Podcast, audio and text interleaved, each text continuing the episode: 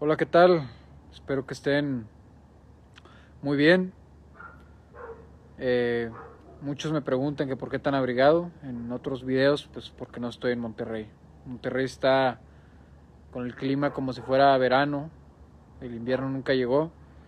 Sepa las razones, puede ser factores por la contaminación, no lo sé.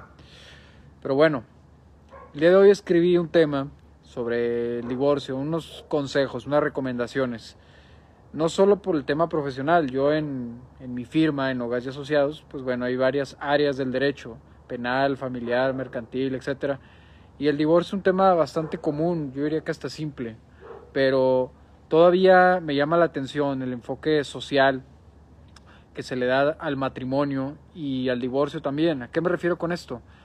Eh, todavía cuando yo estaba en la universidad había eh, como esta negativa, este, esto de ver mal el que la gente se fuera a vivir en unión libre antes de casarse, no, ¿cómo te vas a ir en unión libre? etcétera, ¿no?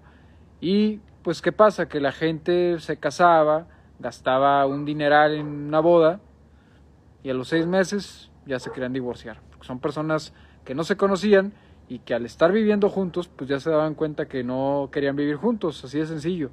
Entonces, Nuevo León es el lugar del país con el índice más alto de divorcios y es por esa razón, es un tema social, o sea, la gente se casa realmente sin conocerse y eh, es más un tema de un compromiso social, me imagino que también en el resto de México es un tema más orientado a cumplir como con un deber de casarte, ¿no? Y de alcanzar esto como si fuera una meta y no debería de serlo, debería ser una decisión muy personal. Entonces mi reflexión es, es esa, que me parece que hay que cambiar esa mentalidad, o sea, yo pienso que el dejar de condenar a las mujeres cuando se vayan a vivir con una con su pareja en unión libre es algo perfectamente normal e incluso saludable. Si, si van a casarse con alguien, por lo menos que, que vean ¿no? cómo sería la vida con esa persona. entra mucho en juego la religión y cuestiones muy arraigadas en México, pero cuestiones que numéricamente hablando no son efectivas. Si esto fuera efectivo, no tendríamos tantos divorcios. La gente eh, ve el divorcio todavía como un tema tabú, cuando lo, lo normal es que la gente se divorcie. Hay más gente que se divorcia que gente que permanece junta en matrimonio, o sea, eso lo dicen las estadísticas. Entonces a nadie debería darle vergüenza desde mi punto de vista divorciarse, ¿no? Es lo más normal, de lo más común. ¿Cuántas personas no conocen ustedes que se hayan divorciado? Muchas, ¿no? Muchísimas. Yo pienso que está mal que la gente se quede en matrimonios cuando hay violencia.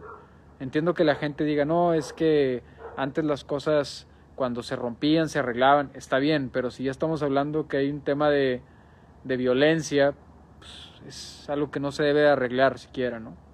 Entonces, ojalá esto cambie, ojalá la gente reflexione, la gente joven, antes de casarse, piense en esto, de que es importante evitar eh, un divorcio y la mejor manera de evitarlo, pues es conociendo a la persona, creo yo. Y también un consejo que yo escribí el día ayer, dos incluso. El primero era que... Eh, no gastarán mucho en las bodas. Yo he ido a bodas como invitado donde pues, se gastan más del millón de pesos y a los seis meses están divorciando. Se gastaron un millón de pesos en una, una fiesta de un día. ¿Para qué? O sea, y me van a decir, no, que es muy mi decisión. Pues sí, pues es tu decisión. Yo estoy dando un consejo para pues que les vaya mejor desde mi punto de vista.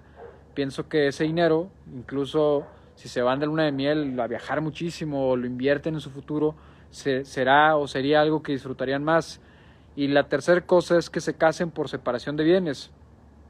A ver, si lo que están haciendo es casarse porque se aman, pues que cada quien tenga sus propios bienes, ¿no? Me parece lo más saludable porque en caso de que no funcione la relación, pues es más sencillo el continuar para ambas partes, ¿no? Algunos temas que me llaman la atención es una realidad social muy innegable el divorcio en nuestra sociedad mexicana. Existe, muchos no quieren hablar de ello, muchos lo siguen viendo mal.